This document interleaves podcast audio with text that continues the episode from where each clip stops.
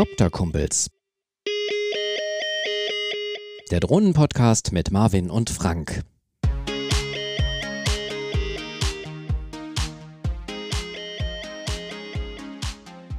Hallo und herzlich willkommen zu einer neuen Folge von Copterkumpels, eurem Drohnenpodcast. Marvin war gerade in Hamburg und hat dem Miniaturwunderland einen Besuch abgestattet. Ich war in der Zwischenzeit in Rennes am Meer, heißt es Renesse oder Rennes? Renesse, glaube ich, am Meer und habe die Sonne genossen. Und virtuell sind Marvin und ich jetzt wieder vereint, um euch von den neuen Entwicklungen im Drohnenbereich zu berichten. Moin Marvin. moin, moin. Ja, im Miniatur Wunderland, da gibt es ja tausende kleine, liebevoll arrangierte Szenen. Du hast bei Instagram ja schon viele Bilder gepostet, wirklich coole Sachen dabei.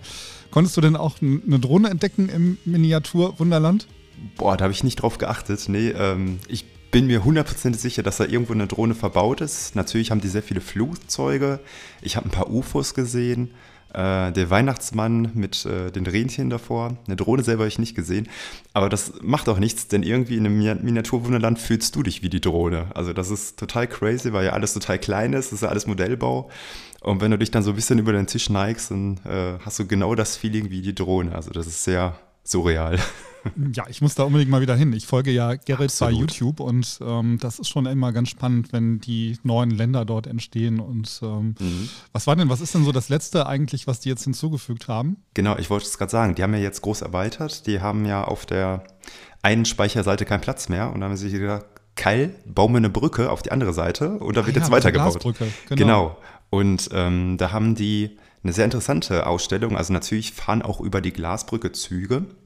Die haben die mhm. beiden Welten verbunden. Auf der anderen Seite ist jetzt Rio de Janeiro eröffnet worden und dann wird demnächst noch mehr passieren. Mhm. Und ähm, auf dieser Brücke selber haben die die Ausstellung Die Welt von oben. Und ähm, jetzt könnte man mal, ja, ist so das ganze Miniaturland. Naja, die haben in der Brücke ein Gefälle und deswegen haben die sich darauf spezialisiert, ähm, quasi, weil man ja eh da drüber läuft und das am Boden ist, quasi noch weiter weg als normal bei den Tischen, mhm. haben sich spezialisiert, halt wirklich die Szenen so zu gestalten, als ob es wirklich aussieht, als ob du von oben äh, runter guckst. Dann siehst du zum Beispiel da so ein äh, Dschungel, also ganz viele tropische Pflanzen oder dann sieht man da ein Meer, dann sieht man einen großen äh, Containerschiff, dann sieht man plötzlich die Wüste. Also immer so ganz viele kleine Sektionen. Und ähm, ja, dadurch hat man noch sehr viel krasser dieses Feeling, dass man von oben auf die Welt herabblickt. Und man kann einen ganzen Tag da verbringen, oder? Ja, wir waren, äh, ich glaube, vier Stunden waren wir da und ähm, ja, man ist wahnsinnig erschlagen. Also man schafft alles gar nicht. Und ich sagte, selbst wenn du den ganzen Tag da bist, du hast immer noch nicht alles gesehen, weil es so viele Sachen gibt. Auch viel hinter den Kulissen, vieles Verstecktes, vieles äh, muss man wissen, dass es da ist. Da gibt es auch einen wahnsinnig geilen YouTube-Kanal, wo dir das äh, ganz oft so Blicke hinter die Kulissen zeigen. Genau. Also äh, vier Stunden kannst du schon mindestens einplanen, eher mehr. Ja, sehr cool. Vielleicht konnten wir euch jetzt auch nochmal inspirieren. Wenn ihr in Hamburg seid, guckt euch unbedingt das Miniaturwunderland an. Heute wollen wir aber auch schwerpunktmäßig noch über was anderes sprechen, nämlich natürlich über Drohnen und über den U-Space. Ähm, der Luftraum wird ja durch die Luftfahrtbehörden weltweit überwacht und verwaltet.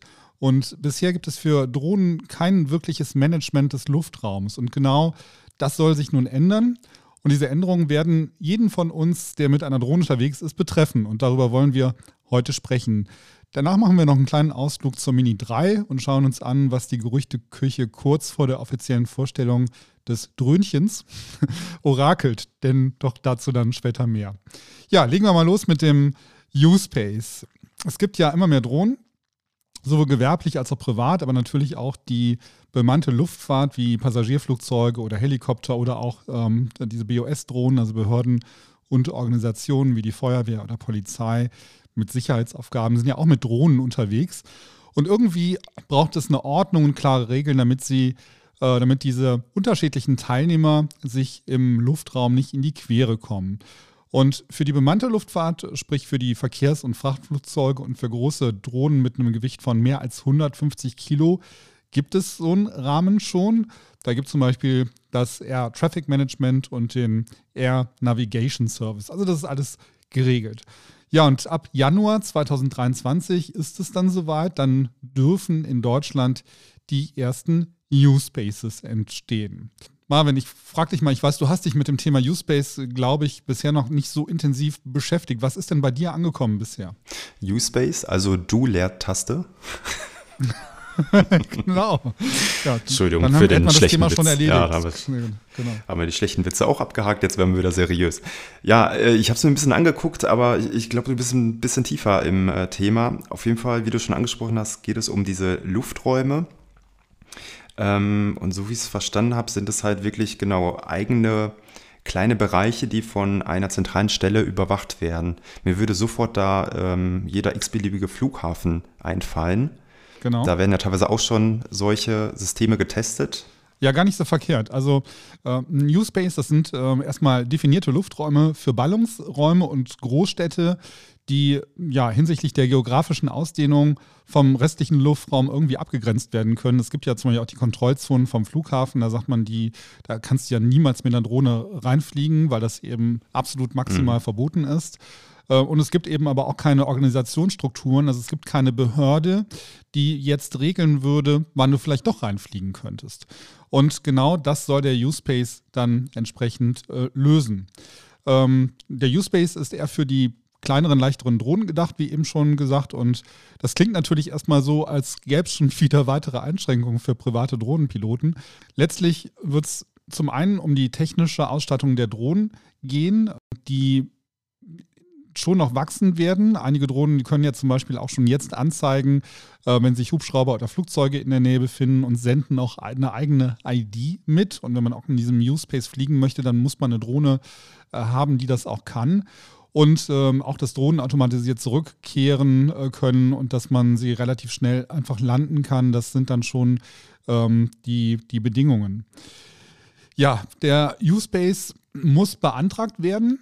Und äh, das geschieht über zum Beispiel ähm, ein Unternehmen, das sagt, ähm, wir haben hier, wir haben hier eine Pipeline, die wir jetzt ähm, inspizieren wollen. Und das können wir vielleicht nicht, weil wir da ähm, andere, ähm, weil, weil, weil wir da Geostrukturen haben, wo, äh, wo man nicht fliegen darf. Und dann könnte das Unternehmen sagen, wir beantragen jetzt äh, für diesen Bereich ein New Space, damit wir da die Möglichkeit haben äh, zu fliegen. Und das Unternehmen müsste dann an die Stadt oder an die Kommune herangehen und die Kommune würde dann bei der Landesluftfahrtbehörde einen Antrag auf Erstellung eines U-Space stellen. Und die Luftfahrtbundesbehörde, die Luftfahrt, die Landesluftfahrtbehörde wendet sich dann an das Bundesverkehrsministerium und beantragt dann die Einrichtung eines U-Space. Das ist wirklich schon ein hochoffizieller Akt, so eine, ja, so, so eine Glocke quasi. Da muss man oh sich je. vorstellen, wie so eine Glocke, die dann quasi ähm, über diesen Bereich gelegt wird ähm, anzulegen. Und es soll aber auch nur wirklich dort Use Spaces geben, wo es tatsächlich Sinn macht. Also man darf sich das jetzt nicht so vorstellen, dass es irgendwie plötzlich in Deutschland nur noch unterschiedliche Use Spaces gibt und man gar nicht mehr weiß, wie man, wie man fliegen soll, sondern dass wir reden wirklich davon, dass wir Ballungszentren haben, dass wir Großstädte haben. Im Hamburger Hafen gab es einen, einen Test, da ist es jetzt mal äh, ausprobiert worden, worden. Also wirklich Regionen, wo es normalerweise schwierig ist zu fliegen, wo aber auch ein, äh, ein hohes Verkehrsaufkommen ist an Helikoptern, an äh, offiziellen, an, Lieferdrohnen und, und an ähnlichem. So, und dann braucht es also irgendeine Behörde, die das äh, quasi oder irgendein Unternehmen, das das Ganze managt. Für Flugzeuge ist es ja der Tower, wenn man so möchte. Ähm, Im Tower sitzen die Fluglotsen und die gucken sich dann die Verbindungen an und wissen genau, welches Flugzeug gerade wo startet und wo landet und sorgen dafür, dass nichts kollidiert und äh, sprechen dann entsprechend auch mit den Piloten in den Flugzeugen. Und da gibt es halt ganz klare, eine ganz klare Struktur und es funktioniert ja auch sehr gut. Und ähnliches soll nun auch für den U-Space organisiert werden. Das heißt, ähm, im U-Space gibt es dann einen U-Space Service Provider, der für diesen einen U-Space zuständig ist. Es kann noch mehrere Service Provider geben, die einen U-Space quasi bespaßen. Aber man muss sich, wenn man in einen solchen U-Space reinfliegt, zunächst bei einem Service Provider anmelden. Und ohne Anmeldung und Genehmigung des Service Providers darf man gar nicht in dem U-Space fliegen. Aha. Heißt mit anderen Worten, also ja, also auch für privat. Wenn ich jetzt mit meiner privaten Drohne Jeder. in einen U-Space fliege, mache ich mich instant strafbar. Ja, du, du kannst davon ausgehen, dass du im Moment in Gegenden ähm, in den Gegenden, in denen ein New Space eingerichtet wird, ohnehin nicht fliegen darfst. Mhm. Wenn du jetzt im Hamburger Hafen fliegen möchtest, wird das eher schwierig.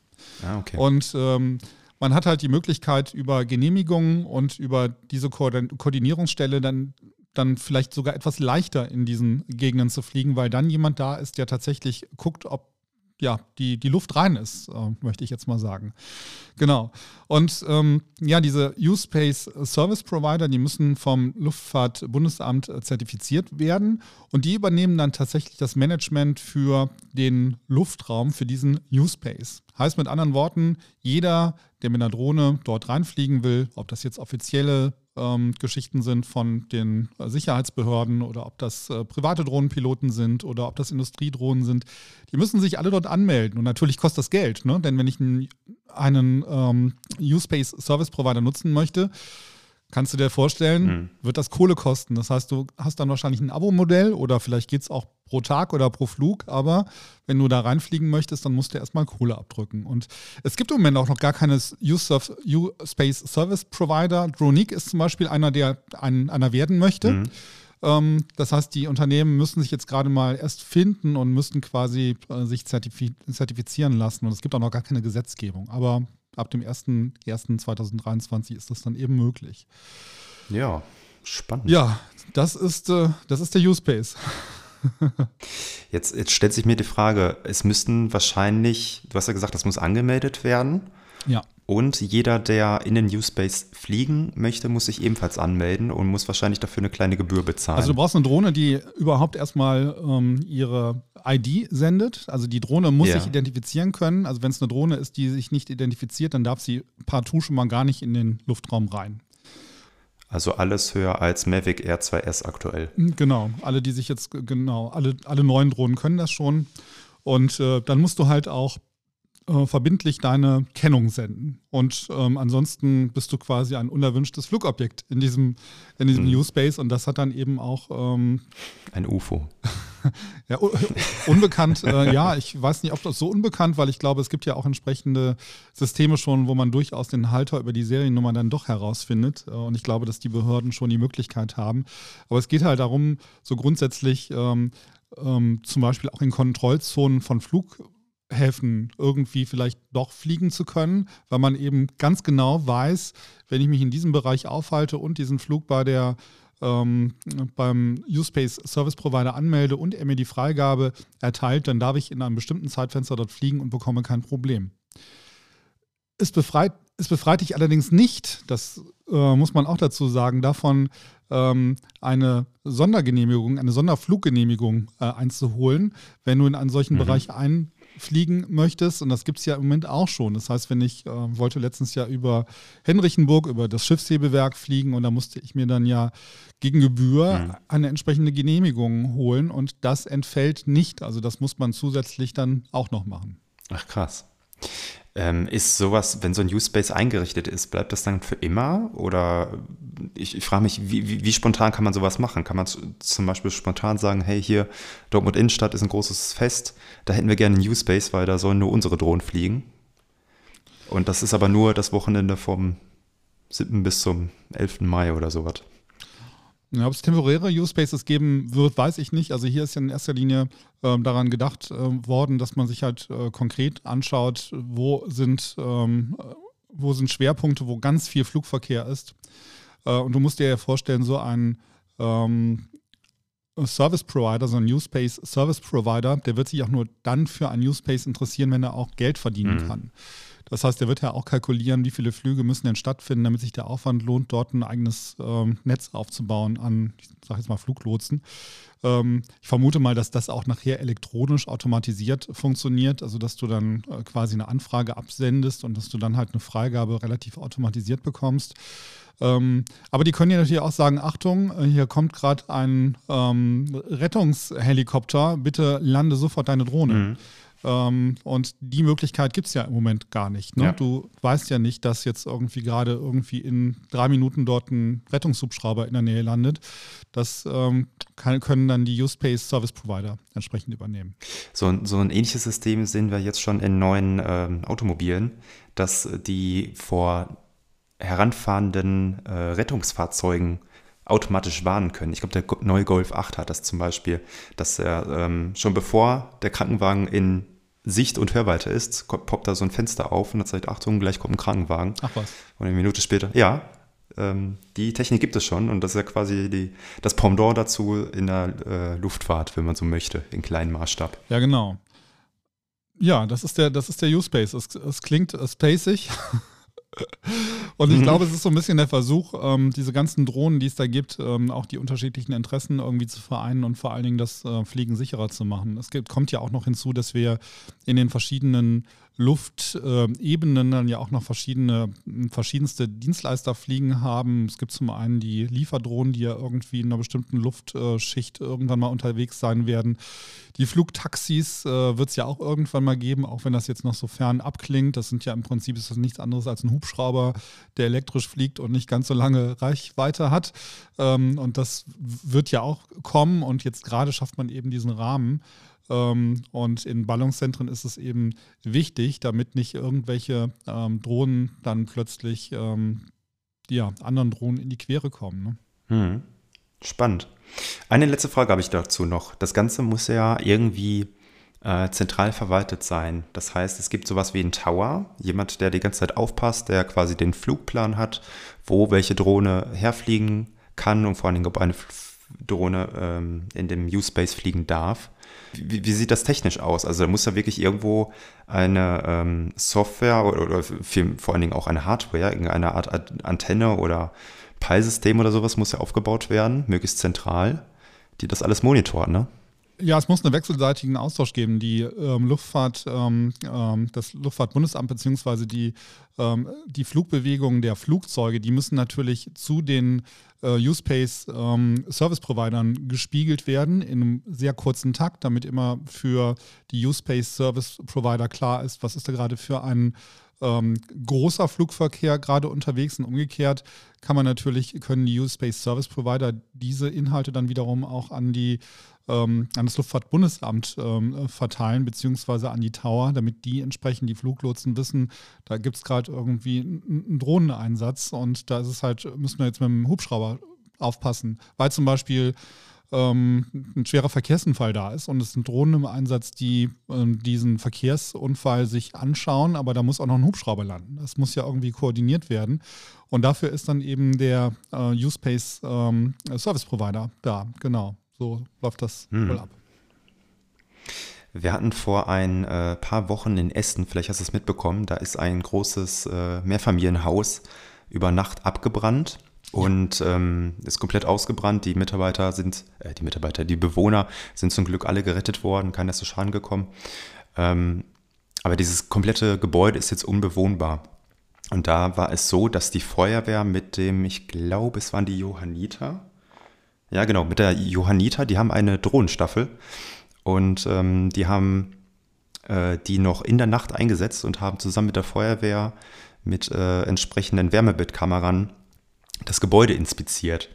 Mhm. Und äh, für sowas stelle ich mir das auch sehr spannend vor, dass man da, weil da mit Sicherheit auch Rettungshubschrauber kommen können und damit die sich nicht in die Quere kommen, dass man da sowas Temporäres aufbaut ja, und es gibt ja auch ähm, automatisierte Drohnen. Ne? Wenn du jetzt ein Industrieunternehmen hast und äh, genau, du ja. willst äh, zum Beispiel automatisiert äh, irgendwelche Strecken abfliegen, um äh, zu schauen, ob alles in Ordnung ist, dann kann das entsprechend auch bei den ähm, Use-Space Service Providern angemeldet werden und die haben das auf dem Schirm und die wissen, da ist eben auf einer bestimmten Höhe in einem gewissen Zeitfenster immer ein äh, Drohnenflug, der ist dann genehmigt. Dann weiß man aber auch, ähm, dass dieser Bereich dann für andere Drohnen gesperrt sein muss, damit er eben nichts äh, kollidiert. Mhm.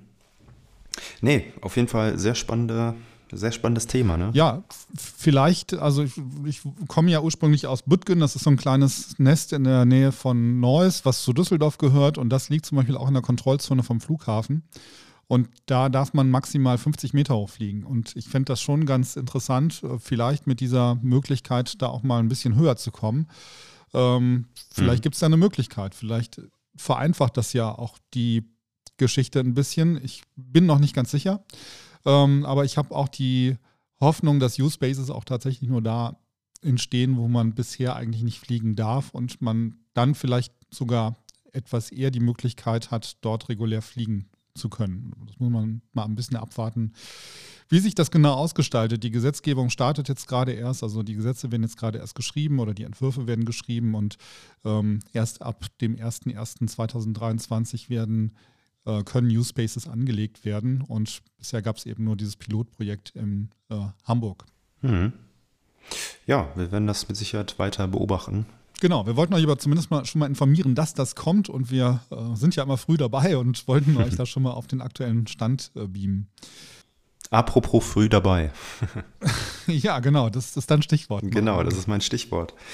Ähm, es gab mal wieder einen Leak und zwar aus dem Hause DJI ist ähm, eine Drohne aufgetaucht und zwar wird es wohl der Nachfolger der Mavic Mini 2, nämlich die Mini 3. Und ähm, da ist vor kurzem ein Produktbild äh, veröffentlicht worden. Und wir haben wild diskutiert, weil das, was wir da sehen, das sieht äh, nicht wirklich aus wie das, was wir gewohnt sind. Es sieht wahnsinnig klobig aus, sehr unförmig und ähm, der Frank lacht schon. Äh, ich, ich, hatte da einen Vergleich gemacht wie aus Ice Age, vielleicht kennt ihr das Eichhörnchen Sid äh, mit den weit auseinanderstehenden Augen und genauso sieht in etwa die angebliche Mini 3 aus. Ja, du konntest ja gar nicht glauben, dass das die echte ist. Und du hast ja gesagt, das ist niemals die echte Mini 3. Nee. Und ich habe gesagt, ich glaube schon, dass die das sein könnte. Genau. Und ähm, also wie gesagt, da sind vorne zwei Sensoren, die sind auffällig, die sind wahnsinnig groß ähm, und sehr weit auseinander, verhältnismäßig weit für diese kleine Drohne. Aber zudem ist die ganze Drohne irgendwie äh, ja kürzer, ne? Also breiter, aber auch ein bisschen kürzer. Breiter und breiter und kürzer. Ja, genau. Und das, das sieht nicht für, für mich nicht nach DJI aus, aber so wie es aussieht, wird sie wohl wirklich so aussehen. Denn jetzt wurde ähm, die Tage noch was äh, veröffentlicht, nämlich das vermeintliche Chassis. Und auch das sieht sehr danach aus, dass es in diese Richtung gehen wird.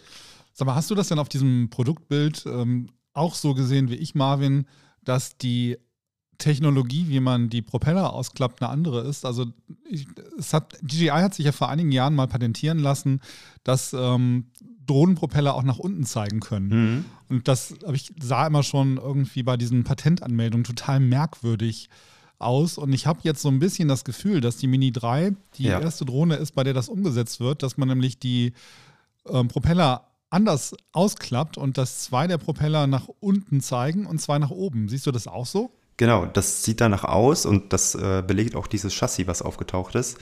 Ähm, und wenn man sich dieses Bild genau anguckt, dann sieht man, dass die, also es sind die vorderen beiden äh, Beine oder Beinchen, sag ich mal, die ähm, befinden sich direkt rechts und links von dem Gimbal.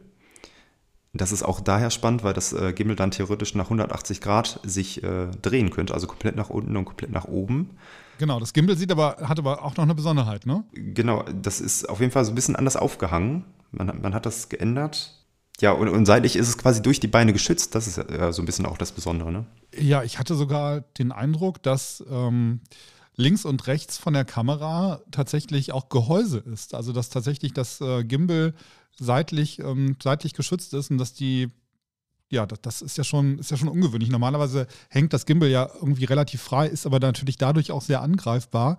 Und auf dem Bild sah das mhm. für mich ein bisschen so aus, als ob das Objektiv der Kamera, das eigentliche Gimbal, ein bisschen zurückliegt und rechts und links ein Stückchen Gehäuse noch vorsteht, sodass das Gimbal tatsächlich auch bei leichten Kollisionen geschützt wäre. Würdest du das, schätzt du das auch so ein? Ja, genau, es sieht danach aus. Also, wie gesagt, diese Beine stehen ein Stückchen hervor und dadurch ist das Game. Wir, wir posten das Bild nochmal in der Story, dann könnt ihr euch das nochmal angucken. Ähm, es, es sieht wirklich danach aus. Was mich aber maximal irritiert, ist äh, was ganz anderes auf dem Bild. Ich weiß auch schon was. und äh, es steht sogar oben drüber. Es ist nicht nur die DJI Mini 3, sondern die Mini 3 Pro. Denn neben dem Controller sehen wir einen Smart Controller. Also den großen mit Bildschirm. Nicht mit Smartphone, sondern richtig so ein komplettes Ding Pro. Und da frage ich mich, klar, das geht. Aber wer macht das denn? Wer kauft das denn? Also ist das denn der normale Smart Controller? Ich hatte den Eindruck, dass der noch ein bisschen anders aussieht als der neue Smart Controller. Genau, du hast ja den neuen mit deiner Mavic ja. Pro äh, 3. Ja. Und der, der sieht nochmal ja, ein bisschen einfacher aus tatsächlich, ne? Ja. Ein bisschen, ähm, also nicht in diesen robusten äh, schwarzen Plastik, sag ich mal, in diesen robusten Gehäuse, sondern das ist eher dieses hellgraue Plastik, was wir schon von den äh, anderen Drohnen kennen, von der Mavic Air Reihe zum Beispiel. Ich, also ich weiß nicht. Das, Frank, ich bin maximal irritiert, weil ich kann mir das nicht vorstellen, dass DJI sowas auf den Markt bringt. Tja, wenn der Markt da ist. ist das, kostet erstmal eine Frage, was das kostet, ne? Also ich, ja, ähm, aber das, das, das ist doch so, ich, ich weiß nicht, wenn ich mir ein äh, schickes Auto kaufe, dann ähm, sind da auch schicke Sitze drin, mal blöd gesagt. Ne? Also wenn, wenn eine, sind wir wieder beim Golf, wenn du einen Golf GTI kaufst, dann sind da schicke Sportsitze drin.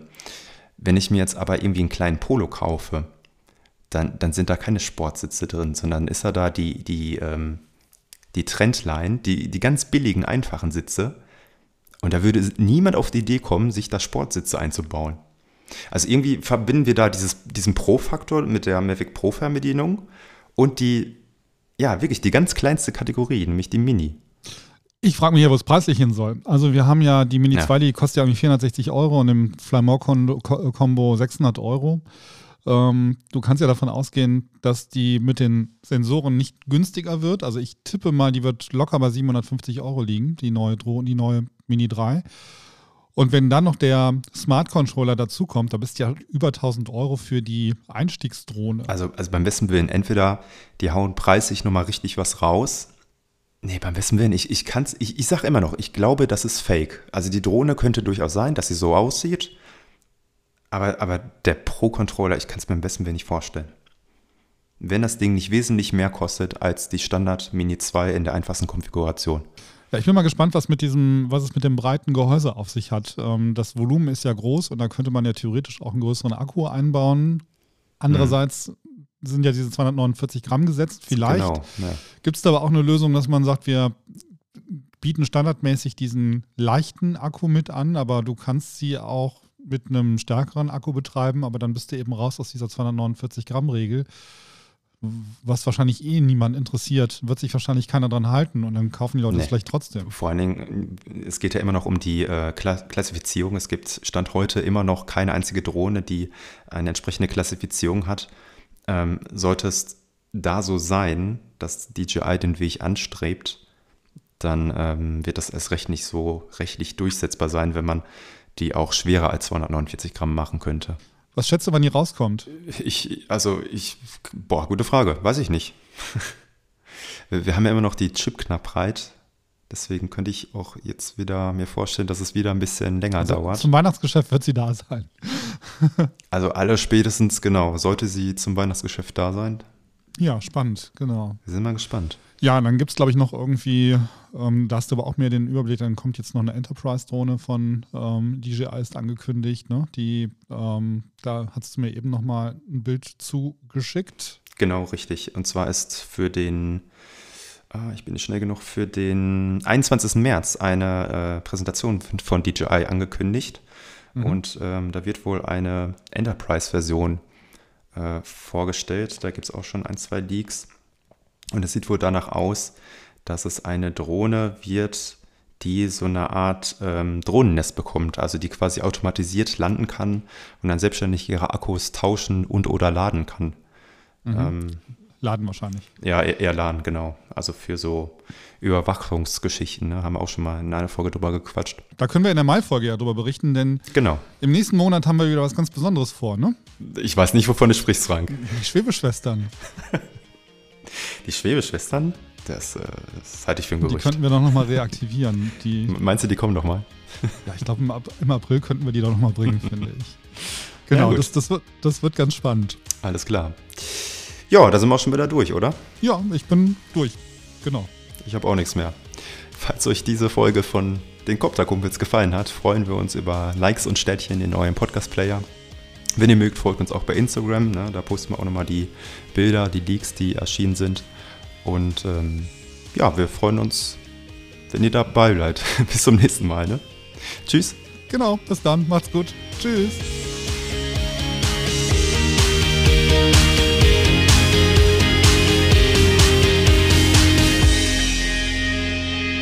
Das war Copter Kumpels, der Drohnenpodcast mit Marvin und Frank.